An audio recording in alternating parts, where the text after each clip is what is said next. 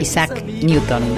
Muy buenas noches, queridos amigos, familia de Radio Nacional en todo el país y en el resto del mundo. ¿Cómo están ustedes? Yo muy contenta, muy feliz de volver a reunirnos en esta noche cálida, pero ya con una brisa, ¿cierto? Que va anunciando una nueva etapa del año. Van llegando los vientos de cambio, sí, los comienzos de clase, de nuevo los ciclos de educación que bueno, lamentablemente están comenzando complicados. Pero bueno, también con nuevas iniciativas y con buenas noticias, si miramos desde otro ángulo, que quizás no es tan visible.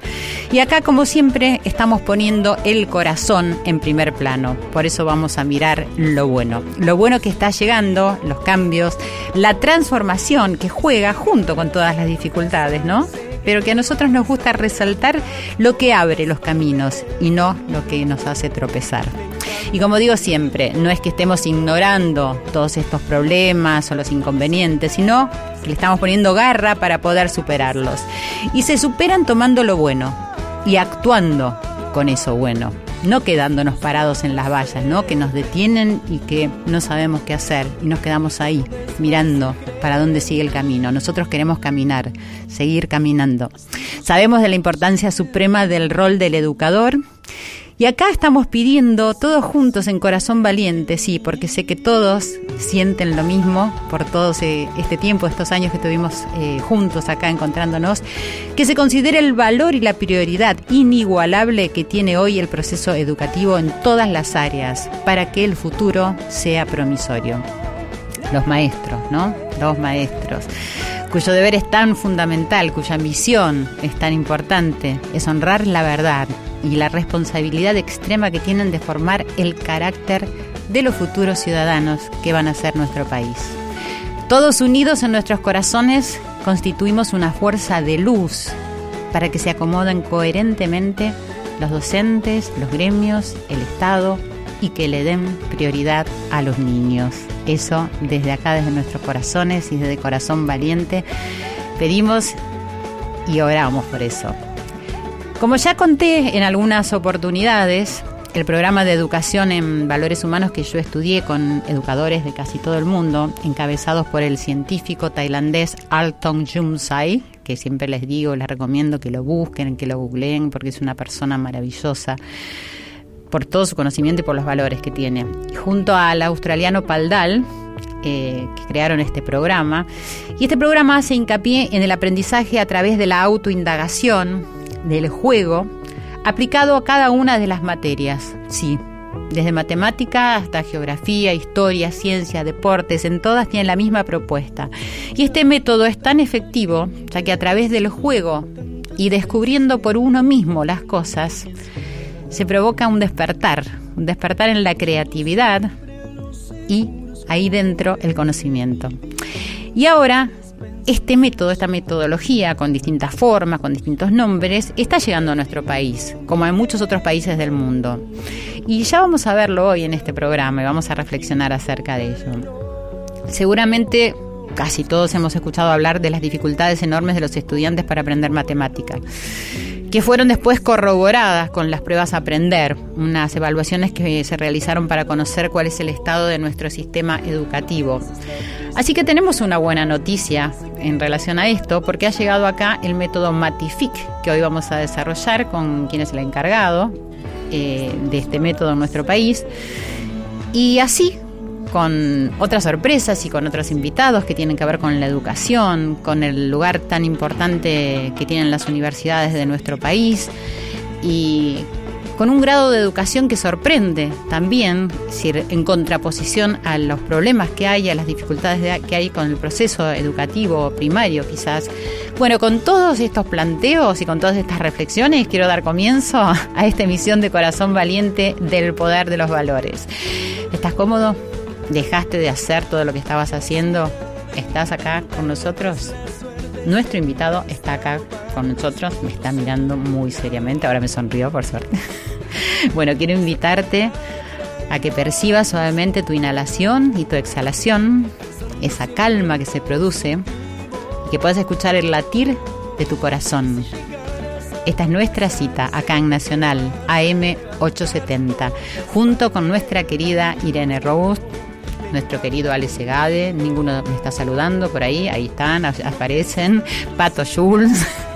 Y ahí están las manitos, muchas gracias saludando. Y nuestro querido Juli Carballo en la operación técnica todos nosotros acá de este lado, con también mm, nuestro invitado, eh, que todavía no lo voy a anunciar, más todos ustedes del otro lado. Así en sintonía, les agradezco este encuentro y les quiero agradecer a las amigas, amigos, hermanos, hermanas del Salvador, Verónica, Bolivia, Ana de Venezuela, que les mandamos nuestra oración y nuestro amor, María Quintar de México, André, Patricia de Paraguay, a nuestras hermanas de Concordia, Entre Ríos, Osvaldo de Mar del Plata, a las Joelitas del mundo y a nuestro querido Joel Ansaldo y a su familia y a Exe. Ya sé que no nombré a todas, pero sé que en todas partes del mundo están ustedes escuchándonos y eso a mí me hace sentir pero tan, tan feliz de verdad en mi corazón porque apoyan todo lo que proponemos acá y, para mí es muchísimo porque sabemos que somos unos cuantos que estamos caminando por este camino. Así que bueno, escríbanme como siempre porque a mí me hace mucho bien. Hoy nombré algunos nada más, sé que son muchos más los que están con nosotros, pero escriban a arroba nacional AM870 arroba Silvia Pérez Ocam. Me pueden seguir en mi fanpage que es Silvia Pérez Sitio Oficial y nos pueden escuchar, que me encanta cuando digo esto, vieron que lo digo con sonrisa, por Cablevisión en el canal 955 o en DirecTV por el canal 976. También está nuestra página de la radio donde están todos los programas y ustedes los pueden escuchar a pesar de que yo los subo a las redes sociales, es www.radionacional.com.ar. Las matemáticas expresan valores que reflejan el cosmos, incluyendo el orden, equilibrio, armonía, lógica y belleza abstracta, dijo Deepak Chopra. Ya volvemos. Silvia Pérez en la radio de todos. Corazón valiente.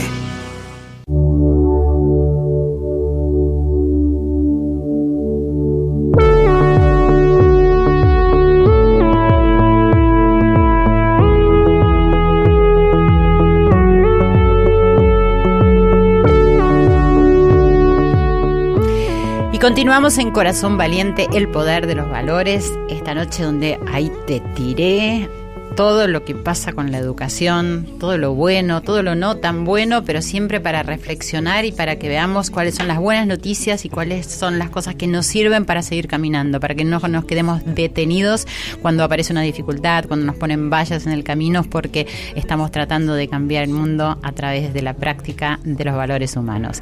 Bueno, y está en el piso el doctor, voy a presentar primero al doctor Raúl Valdés, que es el decano de la Facultad de Ciencias Biomédicas de la Universidad Austral es médico en la Facultad de Medicina de la Universidad de Buenos Aires, es muchísimas cosas más, pero yo me voy a quedar con eso. Gracias Raúl por estar acá, muchísimas gracias. Muchas gracias por la invitación, Silvia. No, al contrario.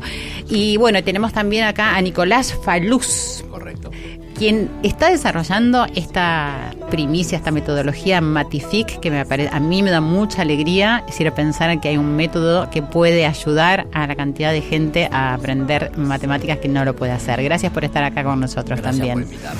bueno, no, muchísimas gracias de verdad. Bueno, estábamos hablando un poco en la introducción acerca de la importancia que tiene no solo la educación, sino el docente, tanto como el alumno, como los niños. Y bueno, y todas las cosas que traban, ¿no? Esta, este proceso educativo hoy en día, que nosotros decimos, bueno, siempre hay costados donde no están tan eh, trabados. Por ejemplo, mm, Raúl, en la universidad ocupa un lugar de, privilegio por su calidad eh, en el proceso educativo, ¿cierto? Me estabas diciendo que es la primera facultad eh, privada de medicina de medicina, es decir, es la primera. Sí. ¿Es la segunda en la Argentina? La segunda en Argentina y primera como facultad de medicina privada. ¿Y en qué se basa? Es decir, ¿cuáles son los requisitos de calidad que cumple esta facultad para poder llegar a ese lugar?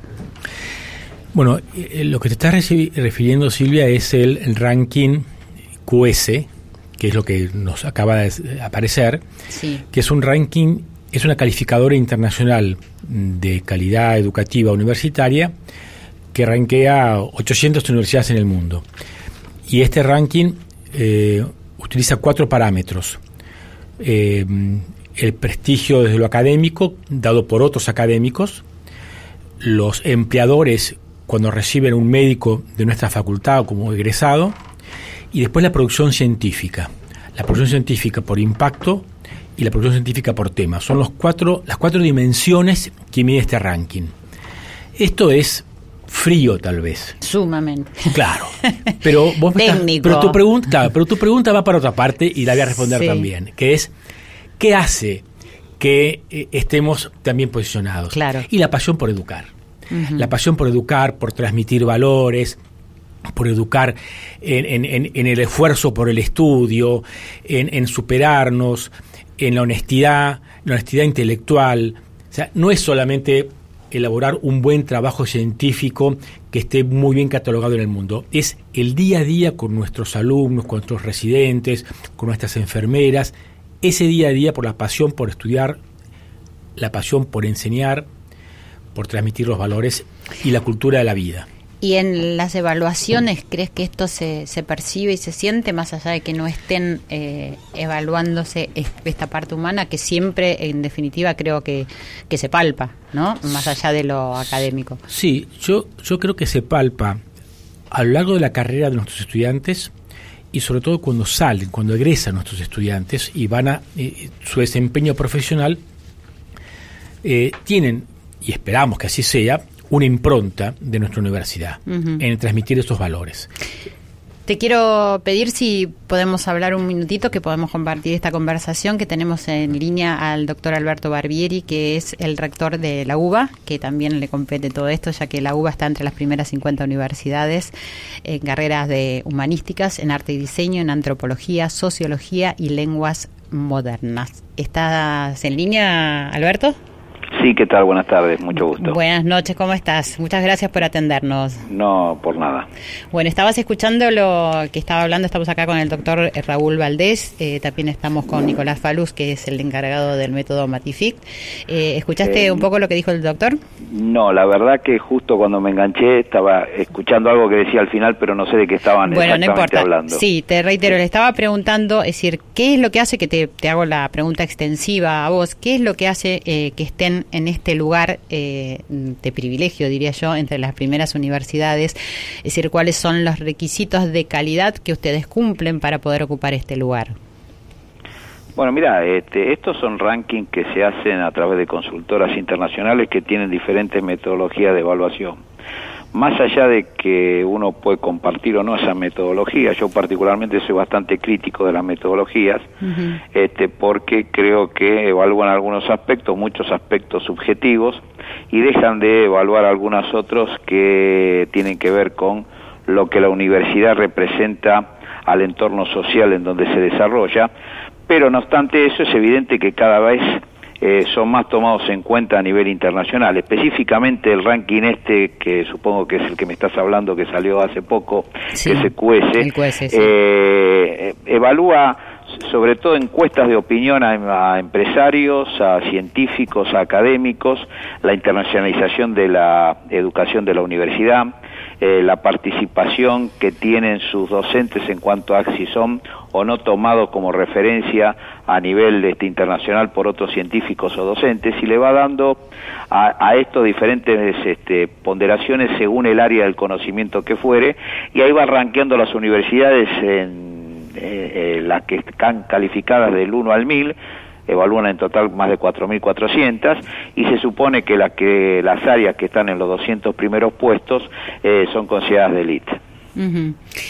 Y en relación, le, te pregunto a vos, Alberto, y también a, Raúl, en relación al, a, a los alumnos, y al egreso de los alumnos por esta polémica que se viene presentando sobre todo a raíz de las palabras que dijo el señor presidente Macri que podríamos escucharlo el audio, es decir, que dice que no hay tantos egresados en las universidades. A ver, ¿podemos escuchar un momentito?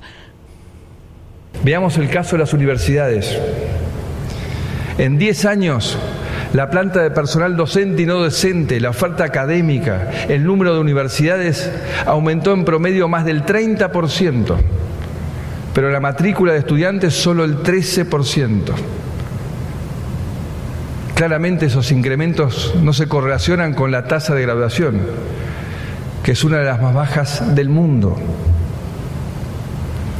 Por eso, se requiere el esfuerzo de las universidades para que asignen de forma más eficiente los recursos, para mejorar su desempeño y contribuir entre todos a reducir el gasto público.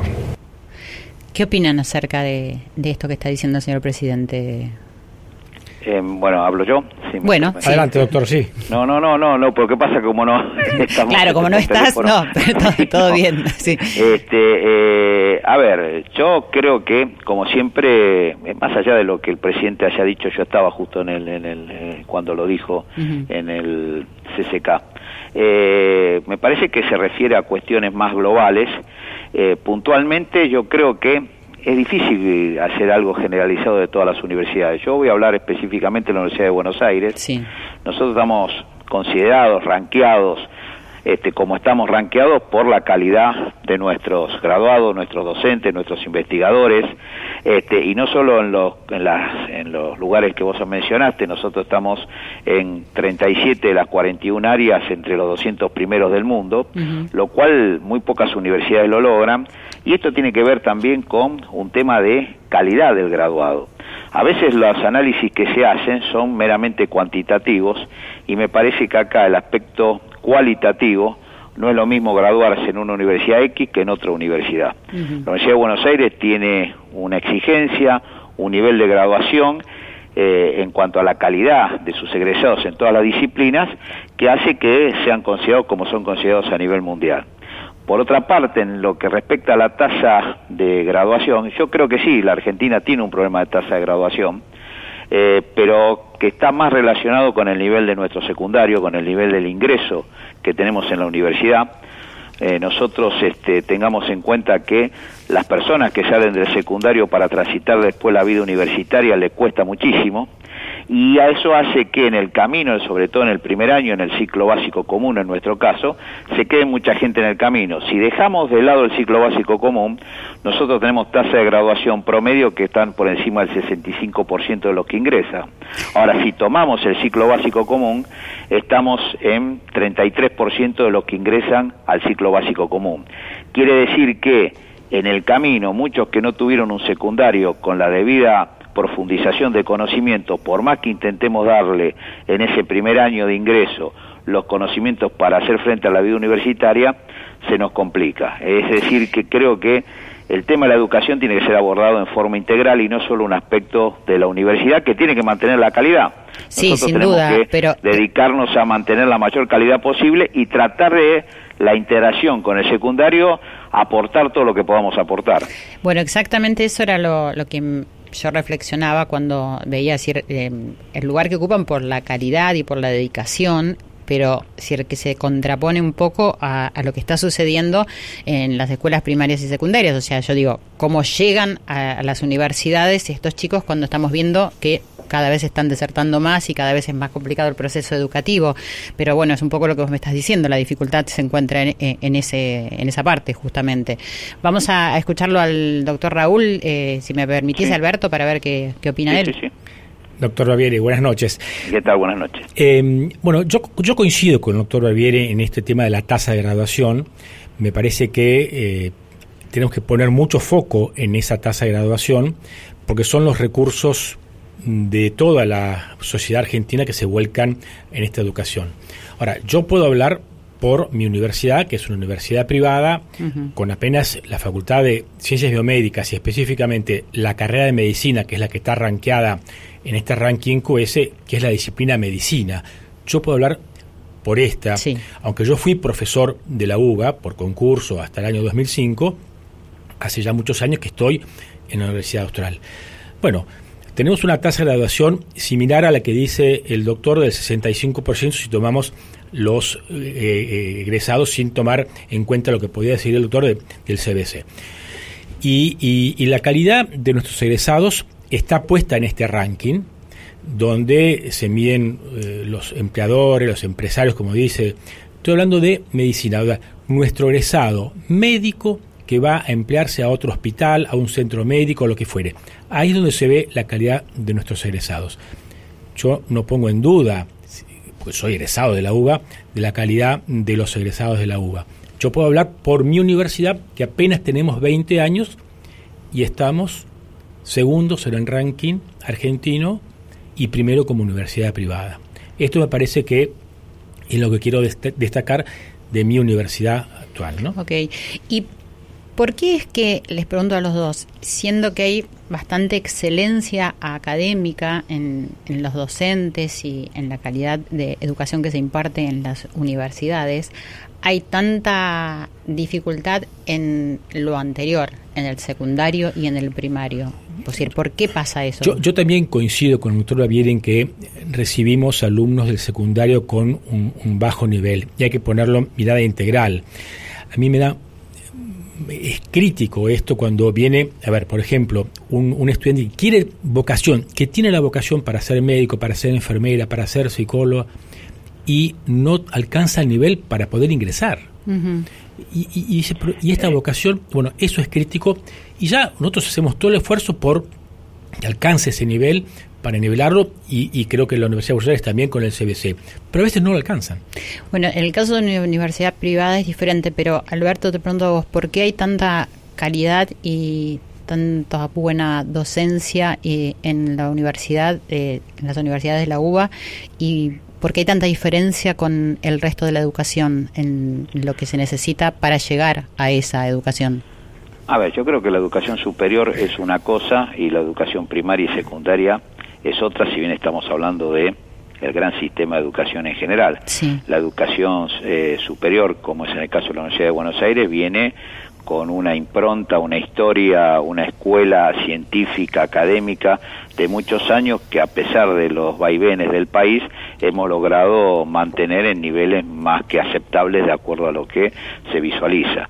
Con respecto a lo que es básicamente el secundario, que yo creo que es el problema más grave que el primario, esta es una opinión personal, eh, me parece que tiene que ver primero con que la universalización del secundario fue una cuestión muy importante, pero me parece que en la Argentina tendríamos que planificar cómo logramos que esa universalización del secundario vaya acompañada de una calidad de los docentes en cuanto a la posibilidad de que los docentes tengan los salarios, la dedicación y, exigirles de esa manera eh, el esfuerzo que se necesita para que los alumnos puedan este, recibir conocimientos adecuados a la realidad que nos toca vivir. Hoy nosotros tenemos docentes que están este, siendo docentes que, transitan por diferentes escuelas, que no tienen eh, posibilidad de eh, actualizarse como corresponde. Me parece que hay que hacer una eh, replanificación completa del sistema secundario. Los docentes tendrían que poder estar dedicados y abordados a cuestiones más concretas en zonas en donde no estén tan dispersos, pero también hay que exigirle una capacitación mucho más fuerte, una capacitación universitaria, terciaria y actualización permanente. Una cosa va acompañada de la otra y me parece que todo tiene que ver con eh, el modelo de educación que nosotros todavía estamos sosteniendo, que es un modelo de educación secundaria acorde con un ciclo que estamos dejando de lado, esta una, una educación que va mira más al siglo XIX que al siglo XXI y esto hay que reactualizarlo. ¿Y crees que hay un proyecto eh, que pueda avalar todo esto que vos estás diciendo que yo comparto? Yo quisiera que haya un, un proyecto, yo veo que cuando hablamos de educación, todos este, hablamos y decimos que tenemos que sentarnos en una mesa, nos cuesta sentarnos en una mesa a todos los actores del sistema educativo, este, en todos los momentos. ¿Por qué les cuesta?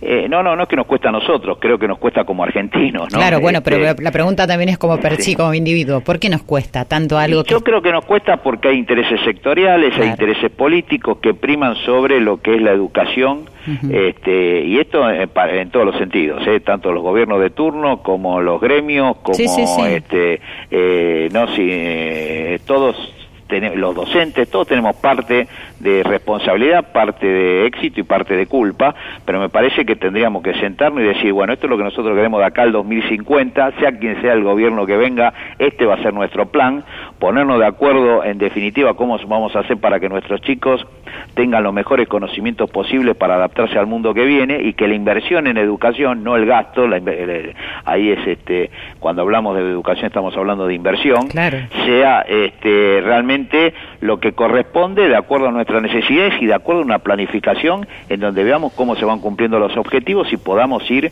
eh, esa planificación viendo cómo la vamos adecuando de acuerdo a cómo nos debíamos de esos objetivos.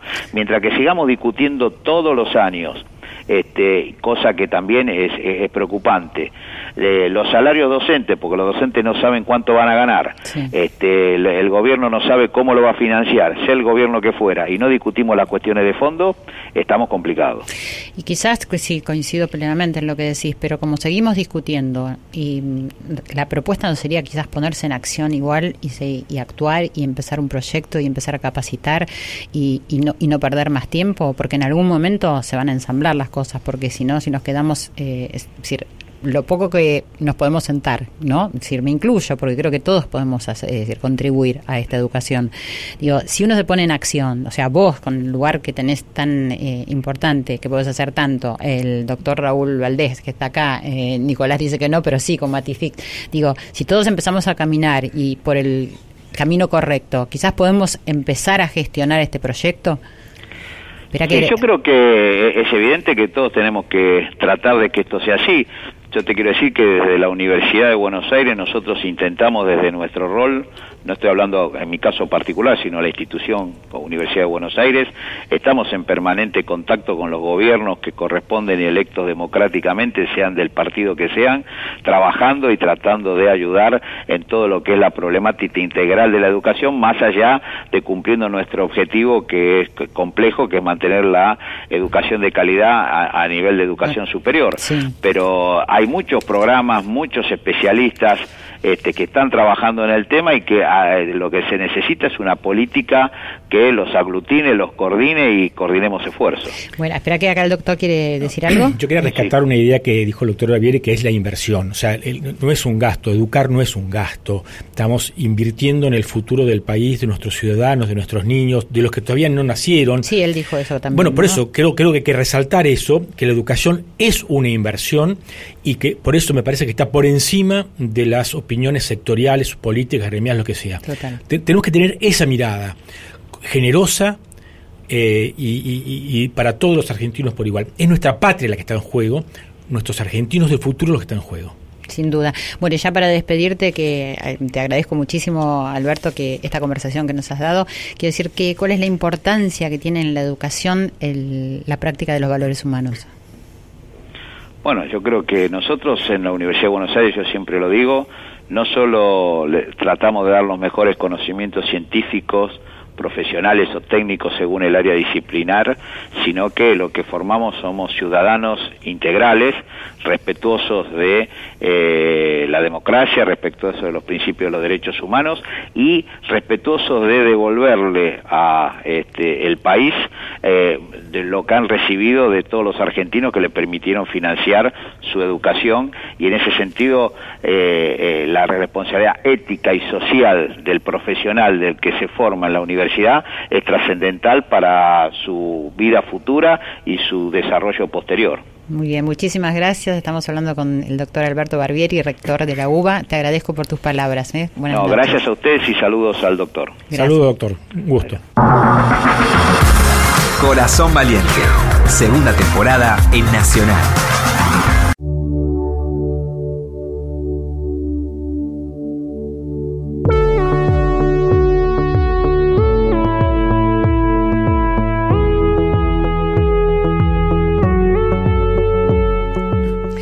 Estamos en Corazón Valiente, el poder de los valores. ¿Cómo están? ¿Están conectados? Recuerden inhalar y exhalar para poder sentir los latidos del corazón y así estar todos juntos acá en esta cita que tenemos todas las semanas tan linda para reflexionar y con este tema que me desvela, como digo siempre, ¿no? Porque es la educación lo único que puede cambiar a toda la humanidad. Bueno, seguimos acá en el piso con el doctor Raúl Valdés, decano de la Facultad de Ciencias Biomédicas, que es médico también, y con Nicolás Faluz, que Matific, que representa a Matific. Ya, ya, ya, ya estamos con Matific. Quiero preguntarle a, a Raúl lo mismo que le pregunté al rector de la UBA, ¿qué lugar ocupa en la organización de una facultad la práctica de valores humanos? Bueno, es un tema central que va de la mano con los conocimientos científicos. Nuestra misión es formar profesionales idóneos y competentes en su disciplina, pero que sean igualmente fuertes los valores humanos para que cuando este egresado salga a la vida profesional y social pueda ser reconocido, valorado y que impacte en la sociedad y pueda cambiar esta sociedad, ya sea por su competencia profesional como por sus valores. ¿Qué valores? En la cultura de la vida, el respeto de la vida, la honestidad, el esfuerzo, el estudio, eh, el compañerismo, el trabajar en sociedad. E, esos valores son los que queremos transmitir junto y de la mano con los científicos según la disciplina que sea. Y utilizar todo lo recibido para el bien, ¿no? Yo siempre destaco eso porque me parece que es algo fundamental. Bueno, esa es la razón de ser, digamos, ¿no? es, es poder eh, volcar nuestra vocación de servicio en el prójimo, en el prójimo más cercano. ¿Quién es? Y son nuestros compatriotas, son nuestros, la, la sociedad. Es hacer en tu metro cuadrado el buen trabajo que tienes que hacer, respetando, teniendo siempre a la persona como centro, ya sea médico, ya sea ingeniero, ya sea enfermera, sea psicólogo, lo que fuere. Siempre tener a la persona como centro. Vamos a charlar un poco con Nicolás, que está acá hace un rato largo con nosotros. Voy a contar que las últimas pruebas de aprender confirmaron lo que hasta entonces era una suposición, y es que los chicos argentinos tienen un pobre nivel en matemática. Te pregunto como primera eh, cuestión, ¿los chicos argentinos o los chicos de todas partes del mundo tienen Los chicos de todas partes del mundo. Claro. De hecho, Matific, como bien decís, está en todas partes del mundo. Claro, justamente por eso, y eso me preguntaba si era un denominador común la dificultad para aprender matemática. Sí, sí, creo que es un denominador común y creo que la solución se busca en todas partes. Puede que a nosotros nos llegue un poquito más tarde, como la mayoría de las cosas, pero acá estamos hoy. igual que en todos lados. Exacto, ya llegó. Eso es lo importante. Ahora, también me preguntaba, ¿por qué existe esta dificultad, porque esta dificultad para aprender matemáticas no existió siempre. O sea, yo me acuerdo, más allá de que era buena alumna, o que me iba bien a mí en matemáticas. Mira, es una... No recuerdo que decir que a todos mis compañeros tuvieran dificultades, y hoy, hoy sí lo veo. Sí, es una, es una buena pregunta. Habría que preguntárselo a uno de los fundadores de, nuestro programa, que es un filósofo de primera edad, y que cataloga esta dolencia global en cuanto a las matemáticas como a ver, como una cuestión de cuando el chico se choca contra una pared, en, por ejemplo, buscando una solución, no tiene forma de seguir adelante. Simplemente se lleva algo negativo. En cambio, lo que busca el sistema nuestro es que el chico pueda seguir adelante y disfrutando y a la vez a través del juego pueda aprender sin darse cuenta directamente, autodidacta. Ok, eso ahora me lo, vas a contar, pero es decir, ¿por qué antes no pasaba? ¿Por qué antes buscaba? Porque teníamos menos recursos, menos, menos tecnología que nos solucionan las cosas. ¿Puede, ser. eso o no? Puede ser, puede ser. Claro, porque los chicos de hoy van a otra velocidad y cuando están haciendo algo que no les gusta, y se frenan y van para el otro lado. Claro, y si aprietan el botón y no les da el resultado, también siguen para otro lado. Yo, yo, creo eso firmemente, sí, Y bueno, ¿cómo surge Matific y qué es? Perfecto. Matific surge en Israel. ¿Sabe el doctor qué es? Lo estoy aprendiendo y estoy atendiendo, estoy atendiendo interesados. Muy bien. Bueno, se lo voy a contar como yo escuché toda su parte muy atentamente también. Muy bien, vamos a aprender eh, Matific empieza en Israel a través de dos filósofos de primera edad eh, que desarrollan esta forma, como bien dijiste vos en la introducción, esta forma de, a través del juego y a través de algo lúdico, aprender matemática. En este caso, bueno, en Israel hay mucha creatividad, hay mucho de este tipo de aplicaciones que se desarrollan para todas las materias. En este caso, esta tuvo mucho éxito, fue Australia, donde la educación es realmente de primer nivel. Al tener éxito en Australia nuevamente, se disparó a todo el mundo. Así como llega acá a Argentina, Colombia, Uruguay, etcétera, y a todos lados, Estados Unidos, hay no sé, una cantidad de países y idiomas, muchos. Ok, o sea que en Israel también había dificultades para aprender sí, matemáticas. Sí, sí, sí, de hecho, esto no es nuevo, o sea, este, las personas que crearon esto están pensándolo hace 20 años de estudio, capacitación, doctorados, todo. Bueno, bien, ahora quisiéramos saber de qué se trata esta metodología. Sí. Eh, bueno, así es como llega a nosotros y de lo que se trata básicamente, no se los puedo mostrar acá, pero se los puedo contar. Un ejemplito sí, sí, sí, puedo mostrar un ejemplito. Pero es para, el objetivo es que los chicos, a través de un episodio que tiene una pedagogía y un contenido detrás, un episodio es un juego, pero que tiene todo un trasfondo matemático, puede en conjunto con la docente aprender el alumno y enseñar la docente una, un concepto matemático o una lección. Es una herramienta de apoyo. Además de la lección de la docente, se apoya en Matific para enseñar a los alumnos. O sea, que es un complemento, de, eso leí, ¿no? De, los, de los docentes. Lo cual también lo van a recibir eh, más amablemente los docentes. Sí, sí, sí. Se arma, se arma un trinomio ahí. Es docente, alumno eh, Matific. Ahora, ¿cómo aparece ese episodio? ¿A través de, que, una pantalla estamos hablando? online, online en, eh, la docente le asigna a los alumnos y todos los alumnos de su clase pueden prender su computadora o su tablet o su dispositivo y eh, ponerse a hacer los episodios que la docente, por ejemplo, le puede haber explicado antes o le puede haber directamente dado la tarea para hacer, la hagan y después explicar el concepto. ¿Puedes decir un ejemplo? Sí, sí, puedo decir un ejemplo justamente. Yo después te digo un ejemplo, por ejemplo, de, de la época. no, del programa de educación en valores que yo Ah, sí, ahora entiendo. Eh, sí, un ejemplo, por ejemplo, un ejemplo que hoy a la mañana vi justamente. Yo dije igual que vos viste un ejemplo, por ejemplo. Perdón. No, pero yo para compartirlo, porque... hoy a la mañana justamente en un colegio tuve la oportunidad de hacer una presentación y elegí así al azar, hay 2.000 episodios en la plataforma, elegí uno directamente, que es para contar números romanos.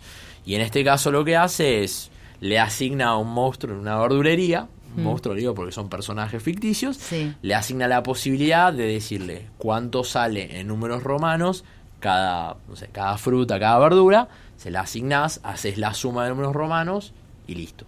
Ah, mirá, qué parecido. A ver, expliqué uno de 2000. No, pero igual me parece una forma... De un tema que es... Simple. Números romanos, simple, claro. También... de poder recordarlo y aprenderlo y, decir, y estar buscando eh, decir, en uno mismo. El ejemplo que yo te iba a dar era, decir, darle una cantidad de dinero a los chicos para preparar una comida y tener que ir a un supermercado y eh, decir, gastar esa cantidad... Claro, entonces sí, gastar, es decir, que puedan ellos evaluar cuánto pueden gastar para poder tener la comida completa. Es decir, con, entonces es jugar y además eso implica solidaridad entre todos los que lo están haciendo, o un montón de subvalores también que juegan a la hora de tener un concepto y un aprendizaje académico. Correcto, nuestra, nuestra plataforma se basa en lo que decía Piaget, que es del autoconocimiento de las matemáticas. Esto es que el chico a través del juego y a través de lo lúdico, aprenda matemática. Eso es clave, lo quería decir. Matemática y todo, porque creo que, jugando se aprende un montón de cosas y el interés que se despierta en un chico es infinito, ¿no? De hecho, para ser preciso, es STEM, o sea, tiene ciencia, tecnología, matemática, ah. tiene todo, pero nos enfocamos específicamente en matemática a propósito, pensando en esta dolencia global que hablamos al principio. Claro, claro. el objetivo es la matemática, pero tiene todo. Bueno, en, este tema de despertar el interés del alumno, uno también, yo como universitario digo, eh, me puedo parar frente al pizarrón y dar la misma clase que daba hace 20 años, o puedo innovarla y generar interés, despertar, desafiar a los alumnos con algo nuevo, algo distinto. No puedo repetir la misma clase que daba hace 20 años, aunque mis conocimientos vienen de entonces. Y poner un método del caso y hacerlos que piensen que piensen, y, por grupos, y ahí está la solidaridad, que esa es la vida médica. Uno piensa un caso, un, enfermo, una enfermedad, y lo piensa con sus colegas. Es el método que usamos, el método del caso, y es lo que usamos en el aprendizaje hoy. Perfecto. Y, si me permitiste, redoblo la apuesta. No es solo actualizar para los alumnos, actualizar para el docente. Bueno, claro. Ah. es, que, justamente cuando uno pone un, método del caso o cuando tiene residencia, como tenemos nosotros, te obligan a hacer una gimnasia porque te hacen una pregunta que te hace transpirar y decir, bueno, a mí, ¿sabes lo que me gusta?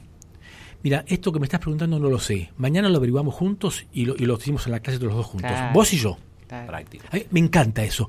Me encanta poder decir, mira, esto la verdad que no lo sé lo, lo, lo, aprendemos para mañana, pero vos y yo lo buscamos. Es un desafío.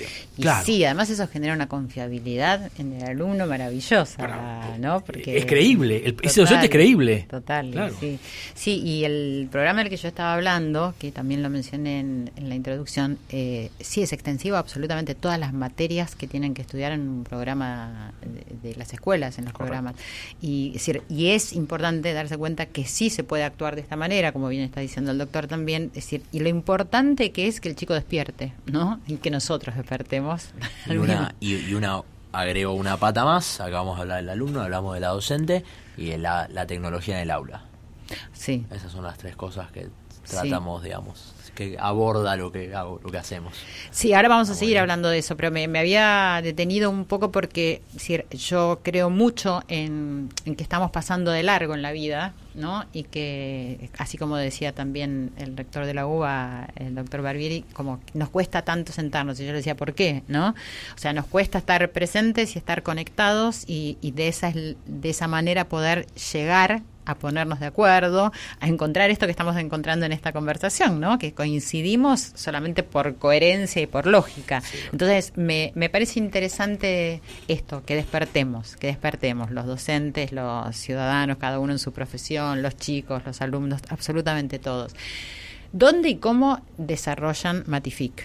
Bueno, como dije, se desarrolló en Israel y a través de... Acá en la Argentina, te, perdón, te quise preguntar. Ok, eh, cae en Argentina, perdón, cae, llega a Argentina hace dos años cuando hubo un contacto en una conferencia y, se vio Argentina como un mercado interesante y así es como me contratan a mí y hace aproximadamente dos años. ¿Por qué a vos? ¿Vos a qué te dedicas para que te hayan contratado? Fui una entrevista eh, que me había recomendado una persona y fui atractivo, digamos.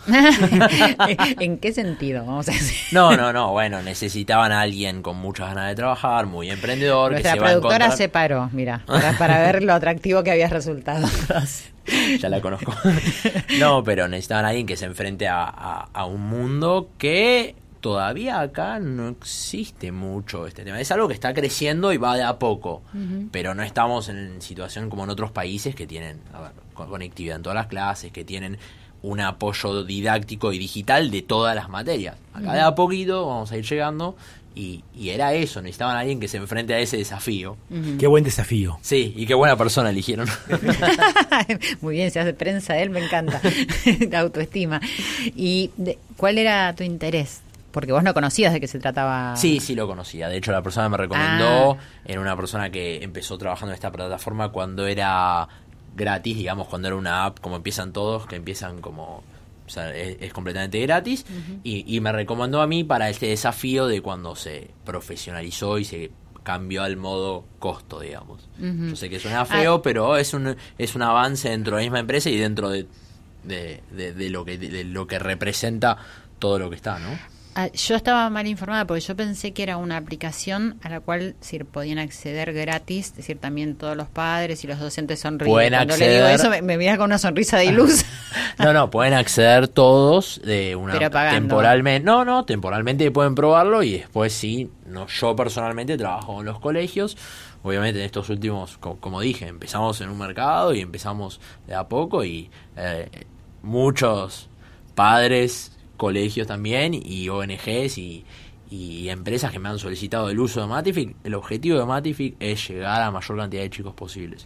Yo sé que suena, dicho por mí, suena, pueden dudar, pero es así. No, no, porque trabajo en la empresa y, y es así, es, uno, es realmente el objetivo que llegamos que ah, tenemos. Ahora, ¿a las escuelas les tienen un costo tener esto? Ah, o sea que tienen que pagar para tener este esta metodología. ¿Sí? me lo permitís decir. Sí, decime cuánto. Sale 200 pesos por año, por, alumno.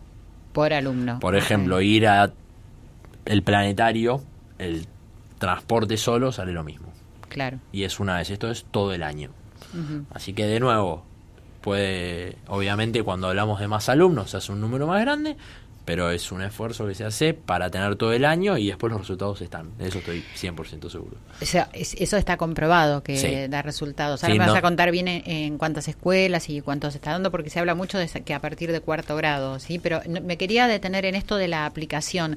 Eh, ¿Los padres pueden acceder decir, a esta aplicación, pueden bajarla y pueden ponerlo en práctica? Simplemente entrando en la página matific.com.ar, ingresan y Tenés un mes gratis como Netflix, ponele.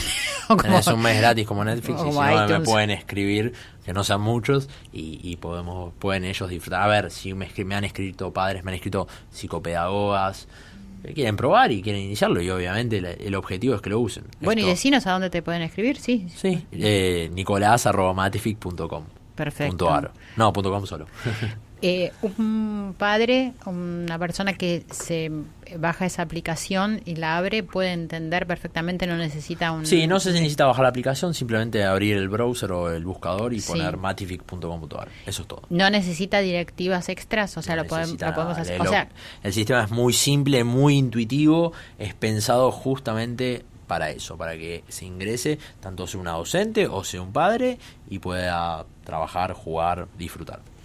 ¿Y cuánto cuesta eso después? No, después del primer mes ah, gratis. claro, bueno, eh, se cobran, son 200 pesos por año. Eh, son 10 dólares por año y el tipo de cambio hoy son 200 pesos. Ajá, eso es lo que quería explicar mejor. Bueno, perfecto. ¿Y se implementa a partir del cuarto grado? No, toda primaria, desde jardín hasta sexto grado. Ah. Jardín, eh, debería decir, es como sala de 5 y transición a primer grado el impacto en los chicos de 5, 6, primer grado es espectacular. Maravilloso. No, no, no, yo lo veo de primera mano y, es la razón por la cual puedo estar así tranquilamente y contento hablando de que los chicos me vuelven loco. no, y además es decir, ver cómo pueden captar y descubrir un mundo y, darles eso que tanto necesitamos, ¿no? que, los, que los chicos sean y que tengan su carácter. Yo lo vi de primera mano, que a la semana de, trabajar con Matific venga un chico de 8.05 de la mañana, le diga a una docente, ¿es mi hora de Matific de nuevo? Yo lo único que quería era café. Y el chico la quería estudiar. En serio, fue así. ¿Y, vos lo das personalmente? No, nosotros, sí, nosotros tenemos un equipo que damos capacitaciones en los colegios a las docentes y después las docentes lo aplican con sus alumnos. Ajá. ¿Pero vos tenés contacto directo con los niños? No, no. Pero voy, me, me, trato de involucrar y de, y de ver cómo trabaja. Para ver un poco, claro. Sí, sí, sí, porque me gusta y, y, bueno, tiene es, es, la parte más linda, creo. ¿Y en cuántas escuelas se está aplicando este...? En este momento estamos en casi 60 escuelas, entre públicas y privadas.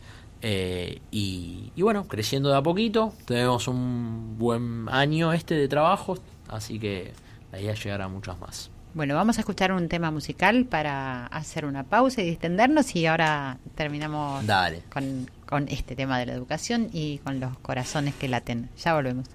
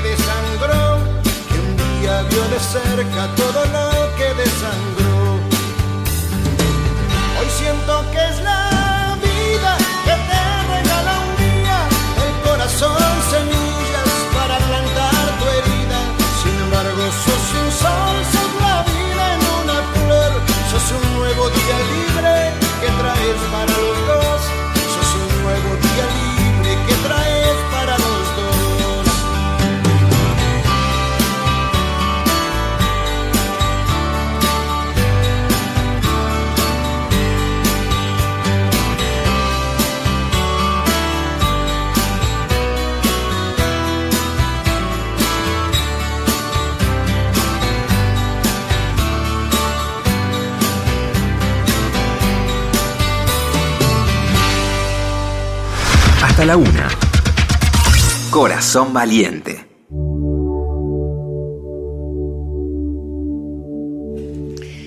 Y acá estamos en Corazón Valiente, nos queda muy poquito, yo pensé que nos quedaba más, ya como me dicen los oyentes, esta familia, dicen, se, termina rápido, se me terminó rápido. Acá estaba diciendo el doctor Raúl Valdés, que es el decano de la Facultad de Ciencias Biomédicas, estábamos eh, charlando mientras escuchábamos este tema musical acerca de esto de que no nos podemos sentar a discutir y dijo algo muy interesante de la palabra discutir. Contalo. ¿Lo digo de vuelta? Sí, claro. Bueno, las personas, los seres humanos, normalmente nos sentamos a discutir para tener razón. Y la verdad que uno debiera sentarse a discernir para encontrar la razón, que son dos modos de encarar un problema muy diferentes. Tener razón es torcerle el brazo al contrario, y acá no hay contrarios. Por pensar diferente no somos ni contrarios ni enemigos. Es sentarnos a discernir para encontrar la verdad. Esa es, me parece, lo que nos falta a los argentinos. Bueno, y yo como miembro de la Universidad Austral, eso está en nuestro diario, es buscar la verdad. Eso me parece importantísimo y nos pasa muchísimo a los argentinos. Yo siempre me pregunto si pasará también en el resto del mundo, pero acá está bastante exacerbado esta, esta línea tan sutil de lo, que estás marcando. Y también estabas hablando con Nico eh, acerca de lo que te había pasado hace unos años atrás cuando tenías una propuesta de innovación educativa y, en relación a matemáticas? Bueno, eh, estaba hablando con un amigo mío que es neurofisiólogo, este, Antonio Batro, que es miembro de la Academia Pontificia de Ciencias, para que vean el nivel de esta persona. Y decía, bueno, em, cuando alguien va corriendo a, sentar, eh, aprender algo nuevo que lo ha motivado, versus ir a sentarse frente a un pizarrón y quedarse dormido, el docente algo tiene que preguntarse lo que está haciendo. Porque el chico es, es un terreno nuevo, virgen para, el aprendizaje y tiene todas las ganas de aprender. Entonces, creo que la innovación educativa me parece que hay que tenerla en cuenta. Sí, sin duda. Bueno, ¿creen que están colaborando eh, en este proceso tan difícil educacional que estamos viviendo todos, todos, todos? Me gustaría creerlo. si te gustaría, puedes hacerlo. Bueno, y yo, Silvia, te digo, trato de hacer bien mi trabajo en mi metro cuadrado. Yo no sé si puedo cambiar la educación en África o en Asia. Sé que puedo cambiar en Argentina. Eso sí, y en un metro cuadrado ya es muchísimo. Muchísimo. Bueno, muchísimas gracias por estar acá, por haber compartido este programa de Corazón Valiente. Para mí fue un placer. Eh, realmente me parece el tema de la vida, el de la educación, junto con los valores humanos. Así que les estoy muy agradecida. Espero todos del otro lado, que es el mismo lado que estamos acá todos nosotros, que hayan disfrutado, que esas reflexiones les queden en el corazón, más allá de que las pongan en palabras, que les queden ahí en el corazón, que las atesoren y que cuando me escriban y compartan estemos también unidos. Hasta la próxima semana. Soy Silvia Pérez y esto es Corazón Valiente, el poder de los valores.